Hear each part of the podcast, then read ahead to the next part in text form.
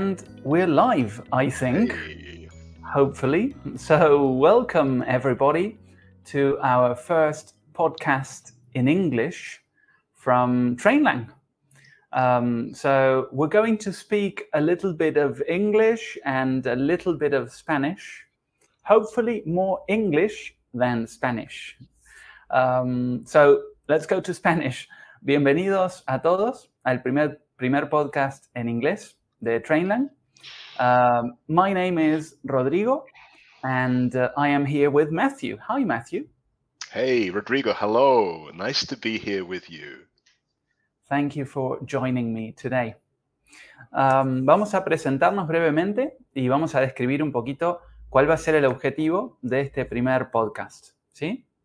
So, my name is Rodrigo, or Rodrigo, if you pronounce it in Spanish. and um, I am originally from Uruguay, but I live in Argentina. And uh, I've been teaching English for over 10 years now. Uh, what can you tell us about you, Matthew? Okay, so I'm originally from London, but when I was small, I moved to the northeast of England, a place called Newcastle. And I've been teaching English the same as you, more or less, Rodrigo, for about 10 years. And I should mention that now I live in Spain. That's great. That's great. So, uh, well, what is the purpose of this podcast? ¿Cuál es el propósito o el fin de este podcast? Vamos a discutir en el día de hoy o hablar acerca de los articles, how to write an article and why that is important. Cómo escribir un artículo y por qué es importante. So, um, let's begin with answering this question. What is an article? What, what can you tell us about this, Matthew? What is an article?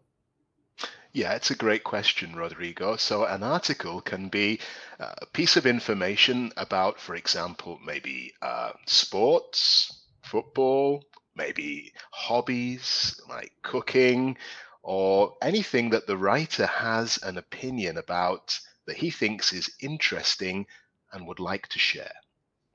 Right, that's perfect. Great. So, uh, this leads us to the next question, which is where can I find an article? So, uh, where do you read articles, Matthew? I guess normally, Rodrigo, I read them on my on my tablet, and you can find many online. But there's also other places too. Maybe, for example, a newspaper.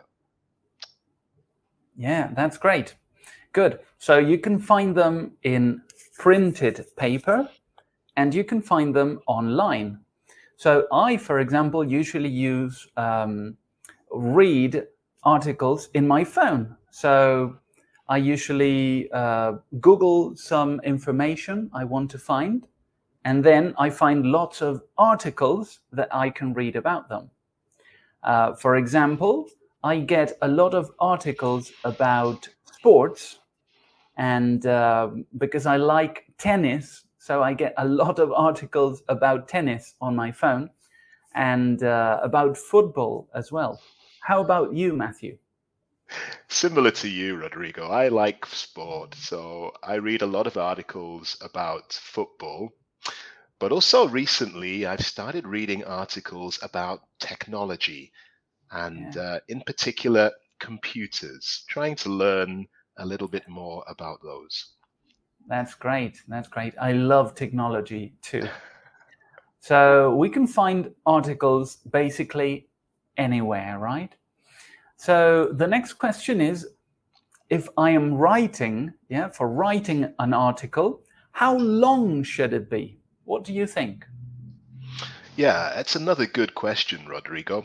Well, we need to remember that our article should have an introduction, a main body, and a conclusion. Also, we want to keep it interesting so that the reader doesn't get bored. So we don't want the article to be too long. It has to be just the right length to keep the person interested. Definitely, definitely. Good. So the the length, yeah, how long it is could vary then. It can be Yeah. a very short one or a very long one. That's right. Yes, indeed. Some articles are, are really short and you can read them in a few moments. Others take longer. Right. Good. So you were talking about um, the structure of the article, yeah? So we could say that the first thing that an article needs is a good title, yeah? Because that's the first thing that you see before reading the article. So we That's could say really that, yeah, the, the title has to be very interesting, right? that's a really important point, Rodrigo. You're right. Because if the title is interesting, maybe funny, or perhaps a play on words, it catches our attention and makes us interested. We want to read and find out. Right, a play of words. That's very interesting. That's great. And uh, so, not on not only the the title should be interesting, but the entire article, right? Especially the introduction, I think, because after the title, the first thing you read is the introduction, and if it's not interesting, then I'm not going to continue reading that article. No, that's very important, Rodrigo. Maybe we could use some rhetorical questions, or Yeah. perhaps the writer could give his own opinion about something, which engages us as we think about our opinion. Right, right. That's great advice, Matthew. So we talked about the title, then the uh, introduction, the first paragraph. What comes next? You mentioned something. Right, so then we have the main body of the article. And here Right. where the writer will present perhaps mm, one or two of his main arguments. Maybe Yeah, if he's talking about something, let's say football, he might say something positive or something negative and then develop that. great. Very good. Um, so that's a very important part then. And what's next? What's the last step? The last thing is the conclusion, where you bring everything together and conclude the article, maybe with an opinion or a suggestion or an idea. Great. All right. So we've got it then. That's an article. Um, what about the language that we use in there? Perhaps we could mention a few things.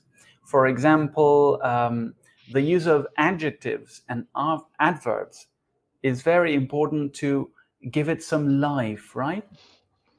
Yeah, you're right, Rodrigo. So using all kinds of adjectives gives it color and makes the reading interesting, brings it to life. It's very important. Also, maybe it's not such a formal um, way of writing like a report or a business letter. Uh, we Right. could use informal speech to keep it friendly. All right. That's great. That's great advice. Okay, Matthew. So I think we've covered all the topics. I'm not sure if uh, we have any comments live or if anybody is watching this live, our, our first uh, podcast. Perhaps if you have any questions, you can type them there in the comments. And uh, if you don't, then I'm going to try to summarize, summarize, resumir, Mm. all of this content in two or three minutes. So, all right, right now we have no comments. So let's give it a go then. I'm going to try and go for it. Hey, Rodrigo. Thank you, Matthew. So let's talk then about how to write a good article. And the first thing we need to answer is what is an article? So, an article is a piece of writing that you use to express your opinion and also to entertain the readers. That's very important. We have to entertain the person who is reading and inform them. where can we find an article? Well, basically, everywhere. You can find articles online. Uh, you can find them in magazines, in newspapers, anywhere. So, what is the structure of an article? Well, it has four basic parts. The first one is the title. Then we need a good introduction. Then a body, which can be two, three, four paragraphs. And finally, a conclusion. So let's talk about those. The title is very important. So it has to be catchy and interesting. The person who's reading will read first the title, and if they don't like it, then they're not going to read your article. Then we have the introduction, the first paragraph. And that has to be interesting too, because if the first paragraph is not interesting, then uh, I'm not going to read that anymore. So the first paragraph needs to catch my attention. Then we have the body, and the body has to be informative. So we need to give most of our information out in this part. And again, it has to be interesting. Finally, we have the conclusion. So this last paragraph needs to give a closure to the article, our final ideas and opinions. And the reader has to leave or finish reading this article and say, hmm, that gave me something to think about. And of course, it has to be fun. So let's take a look at some tips on how to write an article. This article is taken from our campus, so you can read it in our campus in level five. It's an article about this woman, June, who loves going trekking with her family. So, tip number one is to use informal language and to ask the readers some direct questions or rhetorical questions. And we have an example in the first paragraph. Do you want to know why? That's a very good question to get the reader's attention. And then some examples of informal language are contractions. Remember contractions? For example, in the first paragraph, we have don't. Instead of do not, we use don't. And then we have a very nice expression in paragraph three I am enjoying every minute. That's a very nice expression to bring life to the article. And finally, we have tip number two include adjectives and adverbs. Let's look at some examples. Look at paragraph one. That sounds quite normal. That's an adverb. We could say that sounds normal, and that's okay. But we add this adverb to give it more emphasis and life. That sounds quite normal.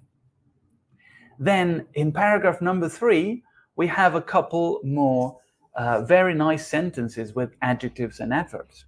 For example, simply breathtaking.